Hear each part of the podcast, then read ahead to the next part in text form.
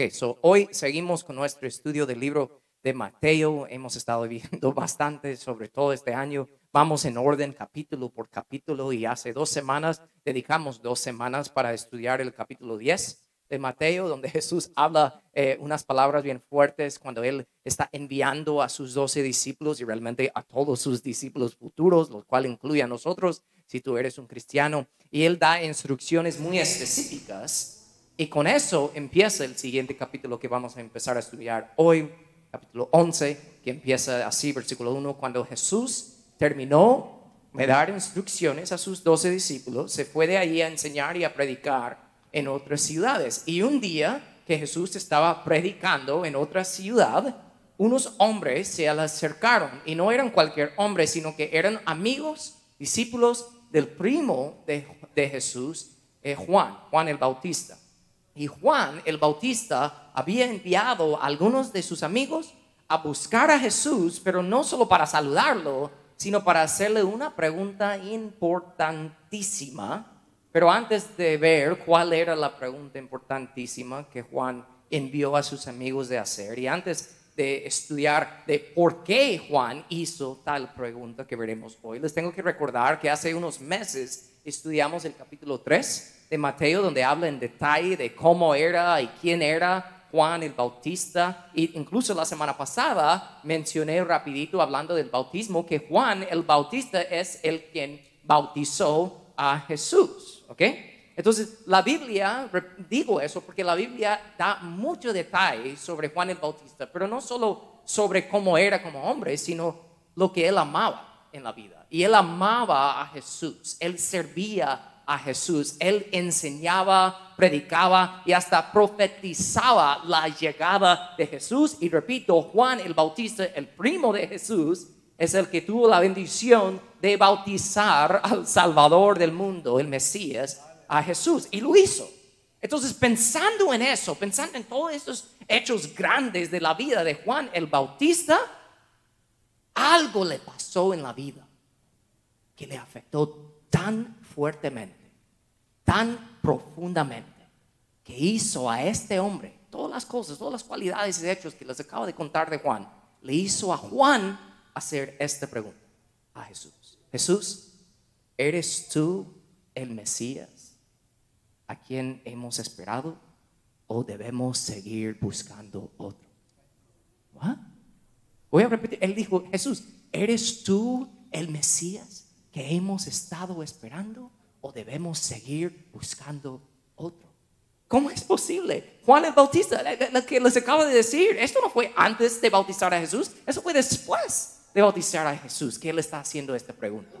Entonces, ¿qué es lo que pasa en la vida de Juan para hacerle tener que sentir que tenía que hacer tal pregunta? Vamos a ver eso en detalle hoy, pero tengo que decirles que Juan el Bautista, al hacer ese tipo de pregunta, hace bien obvio que Juan el Bautista estaba dudando de Jesús, lo cual es nuestro tema de hoy, dudando de Jesús. Y para mí, les digo, saber que Juan, este gran hombre, estaba dudando de Jesús, choca conmigo, honestamente.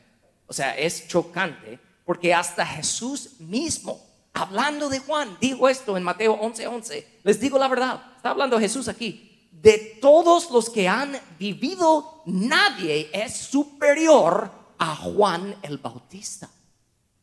Pero este hombre Juan estaba dudando de Jesús y aún así Jesús dice nadie es superior a él. Entonces la pregunta que veremos hoy es la siguiente. ¿Qué pasó en la vida de Juan que le hizo dudar de Jesús y qué podemos aprender de esta historia para encontrar ayuda para nuestras vidas. Cierren sus ojos por un momento, vamos a orar. Padre, yo te pido siempre en el poder de tu Espíritu Santo, no en el mío, nada que ver conmigo, Padre. Yo te pido que nos guías a través de la verdad eterna, la verdad que nunca regresa vacía, tu palabra perfecta. Te pido, Padre, que hoy saliendo aquí no aprendemos hechos de una historia, sino que de verdad impacta nuestras vidas de tal manera que te amemos más y que te glorifiquemos más, no solo dentro de estas cuatro paredes, sino en nuestros hogares, en nuestros trabajos, en la calle, todo lo que somos, que sea para ti a través de lo que hablamos hoy, en el nombre de Jesús. La iglesia dice, amén y amén. Ven conmigo, primer punto. Aprendemos de la historia que todos enfrentemos dificultades en la vida. Repito, todos enfrentamos dificultades en la vida. Siguiente versículo de esta historia, Juan el Bautista dice ahí el detalle clave para empezar. ¿Dónde estaba? Estaba en prisión. ¿Y saben por qué Juan estaba, se encontraba en ese momento de su vida en una cárcel? Porque dice la palabra en Lucas 3 que Juan criticó públicamente al gobernador de Galilea por haberse casado con la esposa de su hermano y por muchas otras injusticias que había cometido. Así que el gobernador metió a Juan en la cárcel. Para que entendamos bien, un hombre robó la esposa de su propio hermano. ¿Okay? Eso es mejor que cualquier novela que vas a ver en Univision o Telemundo, no sé qué. All right? E, eso pasó, ¿ok? Y Juan no tuvo el miedo de confrontar ese pecado. Él no tenía miedo. ¿Por qué? Porque ese hombre no estaba pecando contra Juan. Como cualquier pecado que cualquier persona comete en la vida, no es contra nosotros en realidad. Siempre es contra Dios. Entonces Juan confrontó, enfrentó ese pecado, lo hizo para Dios. Así que de verdad, ustedes saben, una de mis frases favoritas, ponte en los zapatos de Juan el Bautista en este momento y tratan de imaginar lo que le tenía que estar eh, eh, pasando por la mente. Porque Juan llevaba un buen tiempo en la cárcel, ¿ok? Y las cárceles de aquellos días eran lugares completamente oscuros, llenas de ratas, apestaban, no había ventilación, no había nada, era horrible. Imaginen a Juan sentado ahí en la oscuridad pensando, yo he dedicado mi vida por completo a ti, Dios. Hasta estoy en la cárcel en este momento por confrontar un pecado que alguien hizo contra ti. Estoy aquí en la cárcel. Y yo soy primo de Jesús, tu hijo, Dios. Yo he dedicado mi vida de enseñar y predicar y hasta profetizar la llegada de Jesús. Y Juan está ahí pensando en la oscuridad de esa prisión. Yo hasta bauticé a Jesús. Yo amo a Jesús. Él es todo para mí. Y el hecho que hice todo eso es la razón por la cual estoy metido aquí en la cárcel en esta situación horrible. ¿Por qué les cuento todo eso? Porque esta situación de Juan hace aún más claro si Juan estaba pasando por eso, ¿qué pensamos nosotros? Tenemos que entender que nadie vive una vida libre de dificultades. Y es más, a los cristianos no se les promete una vida libre de dificultades. Jesús mismo dijo en Juan 16, 33 que aquí en el mundo tendrán muchas pruebas, muchas tristezas. Pero hay personas, por favor, yo sé que esto va a sonar fuerte, pero es una realidad. Hay personas que tienen la mentalidad, ok, ok Dios, yo me esfuerzo tanto en mi vida, yo hago todo con mis fuerzas de tratar de obedecerte en todo. Yo voy a la iglesia, yo doy mi diezmo, yo sirvo en la iglesia, así que Dios, tú me debes a mí. Yo hago eso por ti. Tú tienes que contestar mis oraciones, Dios, tú tienes que darme una buena vida libre de dificultades. Cuando yo me muero, me tienes que llevar al cielo. Ese es el trato, si yo te obedezco. Y muchas personas tienen esa mentalidad.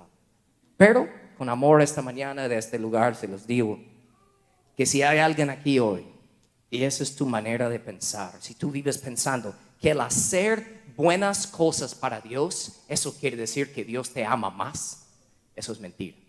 Dios no te puede amar más. El amor de Dios es completo, es perfecto, es infinito. ¿Ok? Y si tu razón por hacer buenas cosas es porque hay algo en tu mente que te diga, si lo hago, mi vida va a ir más fácil.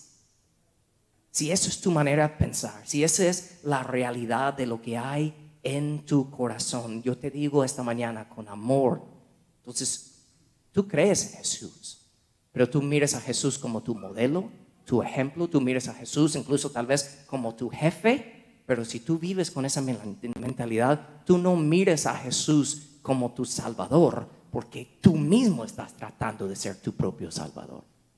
Tú mismo estás tratando de hacer buenas cosas para que Dios te acepte más. Todas tus buenas obras, toda tu moralidad, toda tu religión, todas esas cosas es tu manera de hacer que Dios te conceda las cosas que en realidad que tú quieres. Entonces tú quieres las bendiciones de Dios, pero en realidad tú no quieres a Dios. Eso es diferente. Eso es algo que tenemos que todos enfrentarnos. Yo muchas veces digo, sí, tenemos que arrepentirnos por las cosas malas que hacemos, pero también tenemos que arrepentirnos por las razones que hacemos cosas buenas.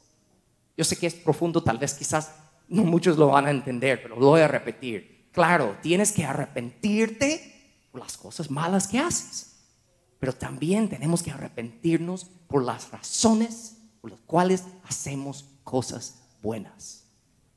Todo es para Dios, nada es para mí. Y si yo pienso que vivir al contrario, vivir todo para Dios, que eso quiere decir que me va a liberar de las dificultades, yo estoy equivocado. Y tengo que entender eso. Y eso quizás en gran parte es lo que estaba pasando con Juan el Bautista, metido ahí en la oscuridad de la cárcel en aquel tiempo. Pero tenemos que captar algo que es profundo pero necesario. Una de las razones por las cuales Dios permite que pasemos por dificultades es para que nosotros mismos veamos lo que realmente hay en nuestro corazón.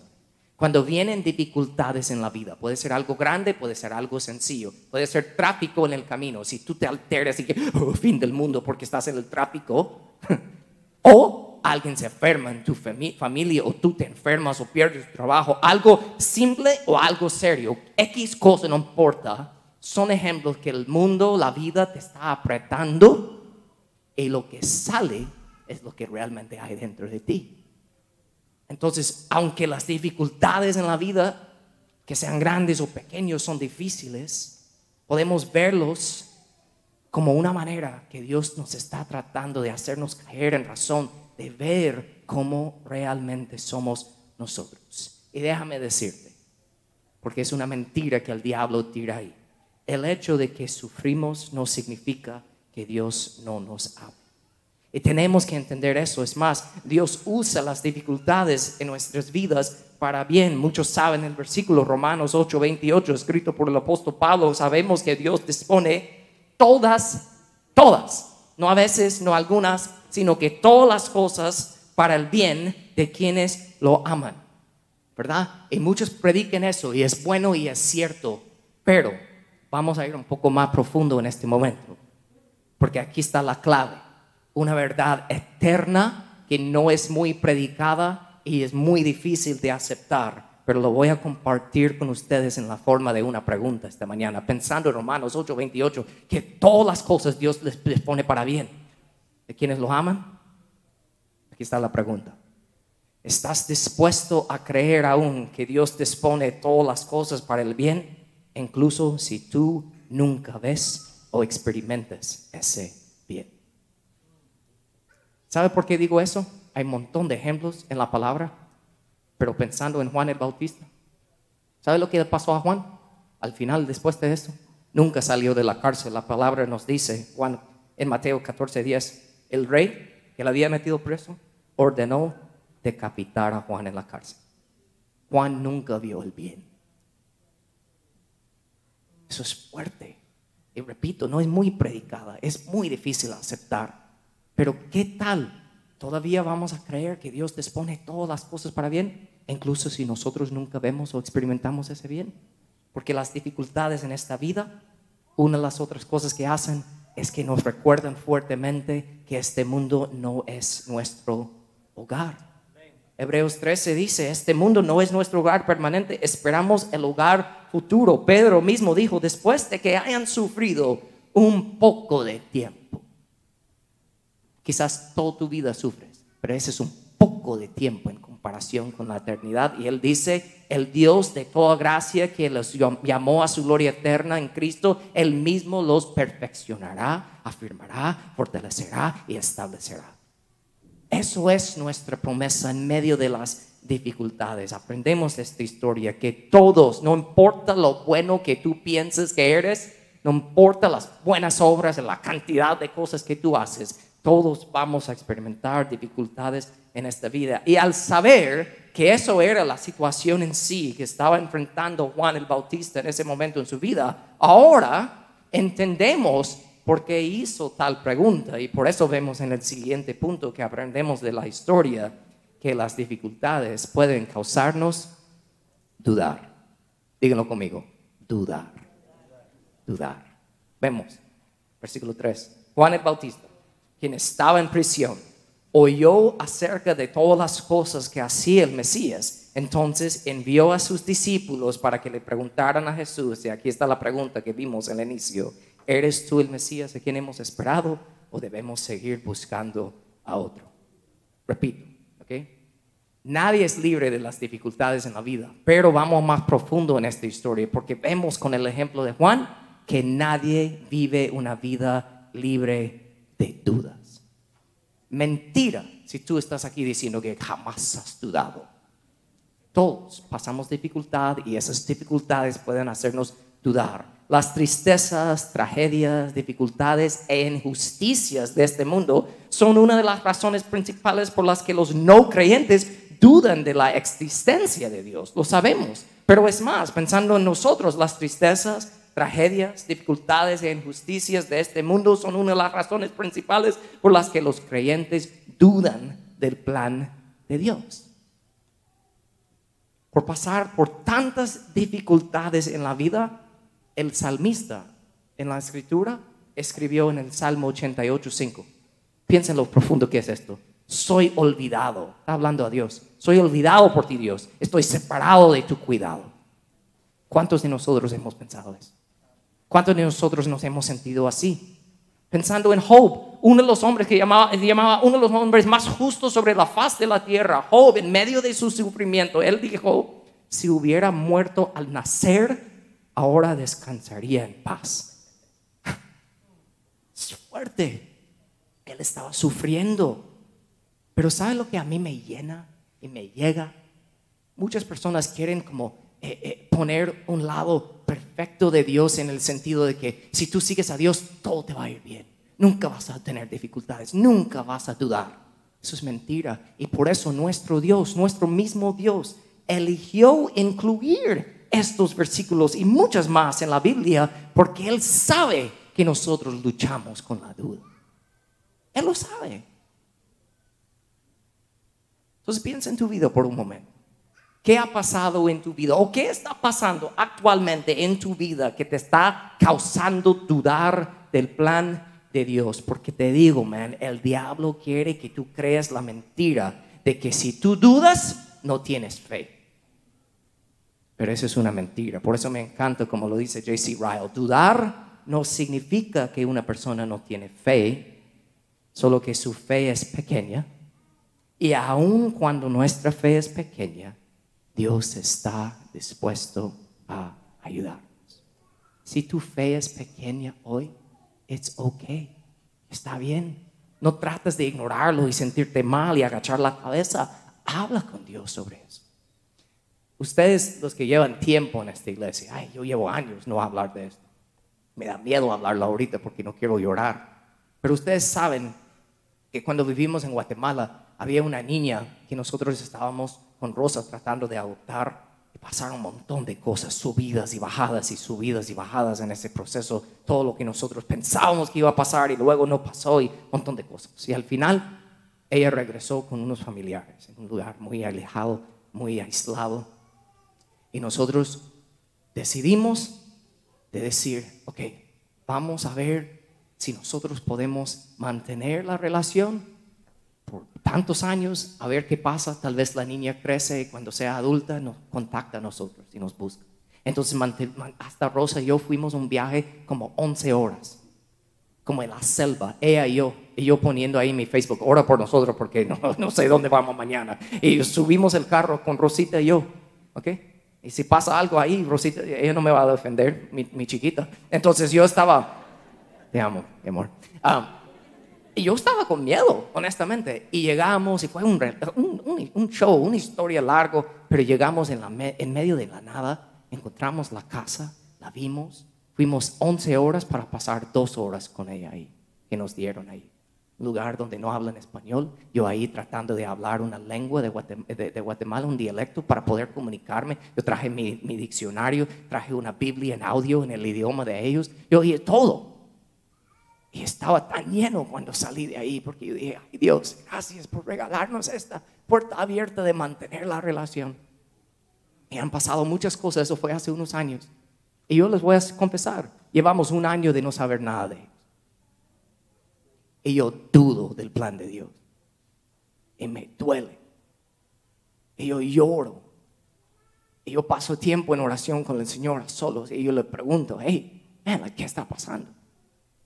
Pues, ¿Por qué has puesto ese deseo en mi corazón y ahora voy a pasar por esto? Yo dudo. Pero yo jamás voy a creer la mentira del diablo de que si yo dudo, eso quiere decir que no tengo fe.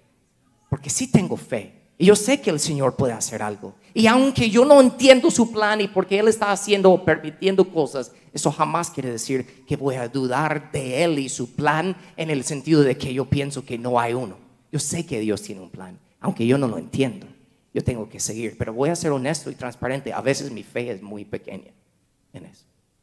Tal vez tú sabes en una situación particular de tu vida, sabes muy bien de lo que estoy hablando. Te digo que por esta mañana no es casualidad que tú estás aquí. Dios te está diciendo, sigue adelante. No te des por vencido. La respuesta vendrá. Y quizás en esta vida no vendrá la respuesta. Es ok. Si Dios me responde cuando estoy en el cielo, estoy bien con eso. Tenemos que entender eso. Aprendemos de la historia que las dificultades vienen a todos, las dificultades nos pueden causar dudar, pero también aprendemos de la historia que Jesús escucha y responde a nuestras dudas. Versículo 4. Ellos le contaron, hey, Juan, nuestro, eh, eh, Juan, somos sus discípulos. Jesús, tenemos una pregunta. Él tiene una pregunta para ti. Aquí está la pregunta, ¿verdad? Y Jesús responde así. Ok, regresen a Juan y cuéntenle lo que han oído y han visto. Ok, muchas cosas de esas palabras cortas que podemos ver ahí. Si Jesús estuviera molesto, enojado con Juan por estar dudando, no le hubiera parado bola a los amigos. Le hubiera, yo estoy ocupado, ¿verdad? Pero no hizo eso. ¿Puedo decir eso? Parado bola, eso no es malo, ¿va? Es que ustedes me enseñan estas frases, me lo dije bien, lo hice bien, ¿verdad? Ah. Oh, chica, all right. Entonces, no sé cómo la manera, ni sé la manera formal de decir eso. No, no les hubiera prestado atención. Así se dice, mejor, más educado. I'm sorry. All right. Pero quizás hasta hubiera ignorado a esos hombres, ¿va? Si Jesús, estoy ocupado, yo no tengo tiempo para eso. Pero Jesús no hizo eso.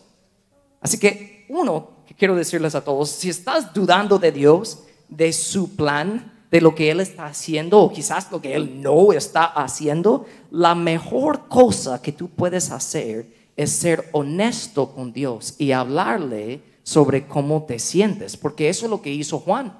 Juan estaba en medio de la cárcel, literalmente en la oscuridad, dudando, y en vez de decir, no, estoy dudando, entonces eso quiere decir que no hay esperanza. No, él llamó a sus amigos, mire, estoy dudando, vayan con Jesús y dile que estoy dudando, necesito ayuda. Y eso es lo que ellos hicieron. Buenísimo. Nosotros debemos hacer lo mismo. Y hay que, hay que saber algo. No recibiremos las respuestas de todas nuestras preguntas o nuestras dudas, pero Dios sí, Él responde a muchas de las preguntas que tenemos sobre nuestra vida y sobre la vida en general. Mira lo que dijo David en el Salmo 34, oré al Señor y Él me respondió, me libró de todos mis temores. Eso está disponible para ti también. Él dice ahí, Jeremías 33:3, Dios mismo dice, pídame y te daré a conocer secretos sorprendentes de cosas que acerca de lo que, de lo que está por venir. Dios es el mismo. Sus respuestas son disponibles para nosotros, si es su voluntad. Salmo 145, 18. El Señor está cerca de quienes lo invocan, sí, de todos los que, que lo invocan de verdad. Y es más, Salmo 116, 2, debido a que Dios se inclina para escuchar, oraré mientras tenga aliento. Muchas veces cuando nosotros dudamos, vamos con todo alrededor primero, en con Dios primero. Y una de las cosas que vemos aquí es que Juan el Bautista, en medio de su duda, dijo, yo tengo que ir a la fuente. Tengo una duda, voy a preguntar. Nosotros tenemos acceso a hacer exactamente lo mismo y Él escucha. Entonces, repito, de esta historia aprendemos de que Jesús escucha, responde a nuestras dudas, pero muchas veces es en medio de nuestras dudas que nosotros queremos una respuesta exacta. Y ese es el problema. Y queremos la respuesta ya, ¿verdad? Si no estamos seguros dónde debemos mudarnos o trabajar, ¿verdad? Es que nosotros esperamos que se abra el cielo y que Dios, una voz audible, dice, múdate para Miami, trabaja en la playa, no sé, eso es lo que nosotros estamos pensando, ¿verdad? Eso es lo que queremos, algo en el instante, algo exacto, sin duda, ¿verdad? Pero Dios no, no funciona así, Dios no trabaja así. Dios puede responder, no estoy diciendo de una manera muy específica, lo ha hecho, y lo hace. Y lo puede hacer de manera muy personal cuando se trata de nuestras dudas. Pero lo que todos tenemos que entender es el siguiente, penúltimo punto aquí. Aprendemos de la historia que Jesús mismo es la respuesta a nuestras dudas. Queremos la respuesta, queremos la respuesta, queremos la respuesta. Y lo que vemos una y otra vez en la Biblia es que Jesús mismo es la respuesta. Eso es lo que vemos aquí. Porque piénsalo, ¿ok? Ustedes saben, yo quiero que entiendan bien el contexto de lo que está sucediendo en la historia. Jesús acaba de decirle, los amigos de Juan llegan con Jesús, hey, Juan está en la cárcel. Él tiene una pregunta, ¿eres tú el Mesías? ¿O debemos seguir buscando otro? ¿O esperando otro? Y Jesús responde, ¿verdad? Y le dice, hey, regresa con Juan, ¿ok? Quizás lo que vamos a ver la respuesta entera y quizás para nosotros va parecer un poco rara la respuesta de Jesús o incluso imaginamos a los amigos de Juan pensando like, ay, ay, ay, ay, ¿cómo vamos a regresar con Juan y decirle que eso fue la respuesta de Jesús? Porque nosotros ni lo entendemos, porque ellos más probable estaban esperando que Jesús dijera, ¡Ah, mi primo en la cárcel, yo soy Jesús, dile que esta noche lo voy a liberar de ahí, tranquilo. Pero Jesús no hizo eso. Entonces los amigos de Juan están like, ah, ¿cómo vamos a decirle? Es que eso fue la respuesta. Pero Él nos mandó a traer una respuesta, tenemos la respuesta, pero quizás no es la respuesta que Él va a querer escuchar. Entonces ahí están, ¿verdad? Llegando a visitar a Juan en la cárcel de una vez y Juan ahí, hey, ¿qué, dijo mi primo? ¿qué, ¿qué, dijo mi primo? ¿Verdad? Y ellos ahí, like, um, bien nerviosos, ¿verdad? Like, ah, fíjate que, pues, dice Jesús lo siguiente él nos dijo, regresen a Juan y cuéntale lo que han oído y visto. De ahí dice, los ciegos ven, los cojos caminan bien, los que tienen lepra son curados, los sordos oyen, los muertos resucitan y a los pobres se les predica la buena noticia, el Evangelio. Y de ahí ellos diciendo eso, like, mm, ¿cómo va a reaccionar Juan a esa respuesta, esa, respuesta a su duda?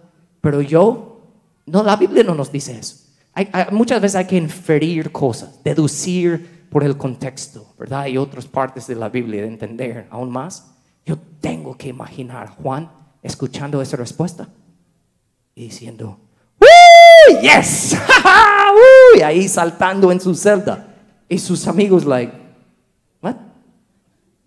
No respondió a tu duda. Pero ¿por qué pienso yo que Juan, al escuchar la respuesta así de la duda de Jesús, que él entendió, ah, yo quería una respuesta exacta, pero Jesús mismo es la respuesta. ¿Por qué Juan entendió, eso? Porque al escuchar que Jesús dijo, los ciegos ven, los cojos caminan bien y todo eso, yo estoy seguro, porque Juan era un hombre estudiado, todo profetizaba, predicaba, enseñaba. Yo sé que Juan en su celda tuvo que pensar en la profecía de Isaías que fue escrito sobre el Mesías cientos de años atrás que dice esto, sean fuertes y no teman, porque su Dios viene para destruir a sus enemigos, viene para salvarlos y cuando Él venga abrirá los ojos de los ciegos, destapará los oídos de los sordos, el cojo saltará como un ciervo y los que no pueden hablar cantarán con alegría. Entonces Juan ahí en la cárcel pensando, ¡Oh! cuando Él venga, ¿quién es Él? Jesús está diciendo a Juan, yo soy Dios, Juan. I got this. Yo tengo todo bajo control. Yo sé exactamente lo que estoy haciendo en este momento. Aunque es una situación difícil que te causa dudar, Juan, Yo sé lo que estoy haciendo y sé lo que estoy permitiendo porque yo soy Dios y todo va acuerdo al plan.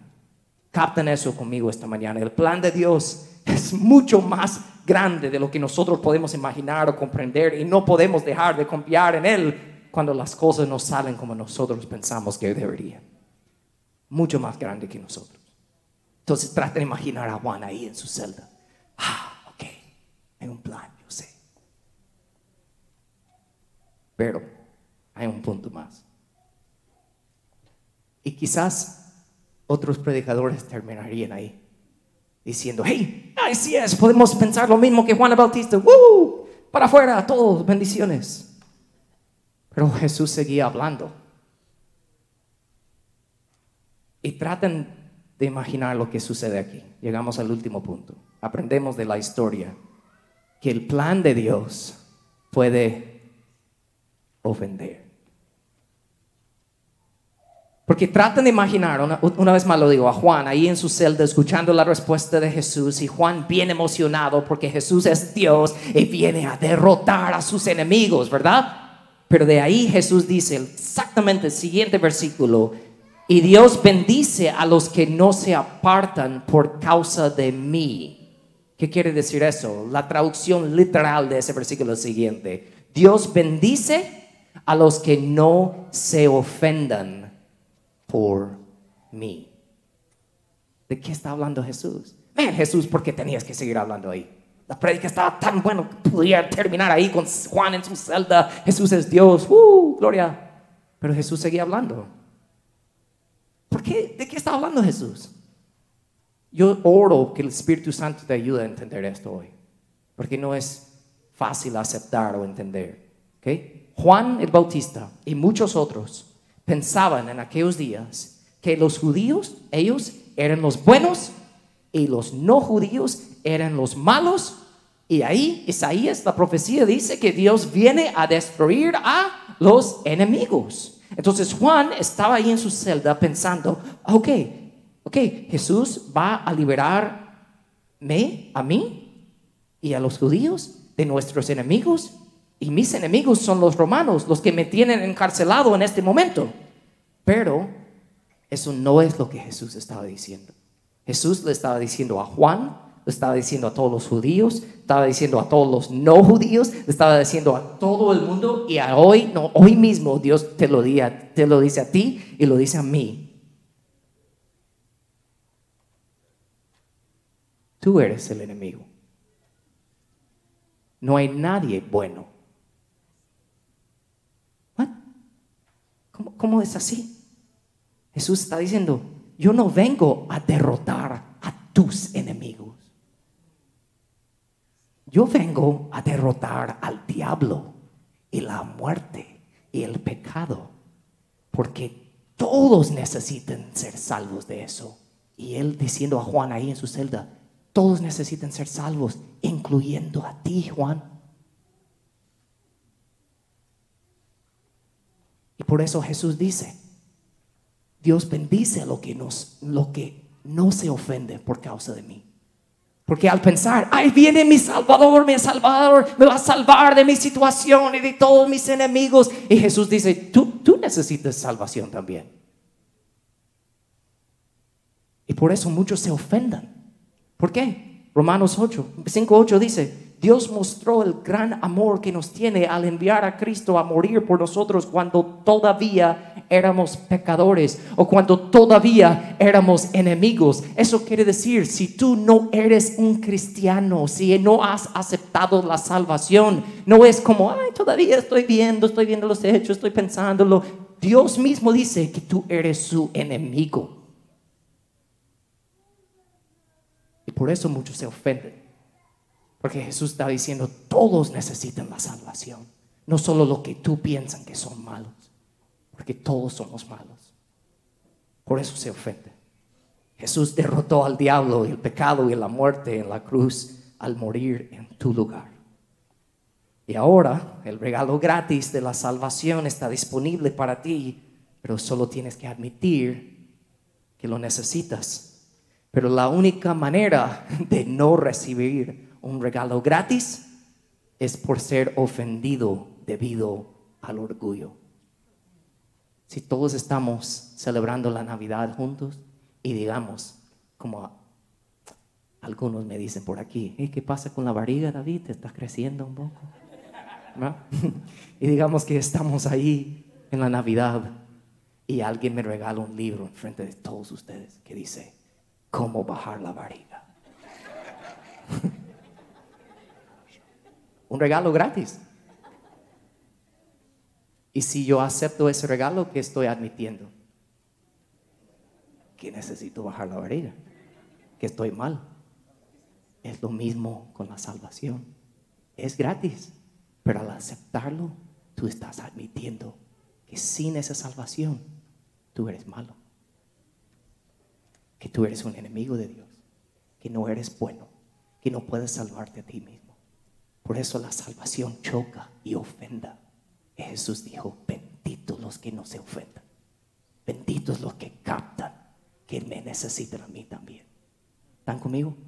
Tenemos que captar eso. Y por eso, para mí, cuando uno acepta el regalo gratis de la salvación, no se convierte en una buena persona, se convierte en una nueva persona.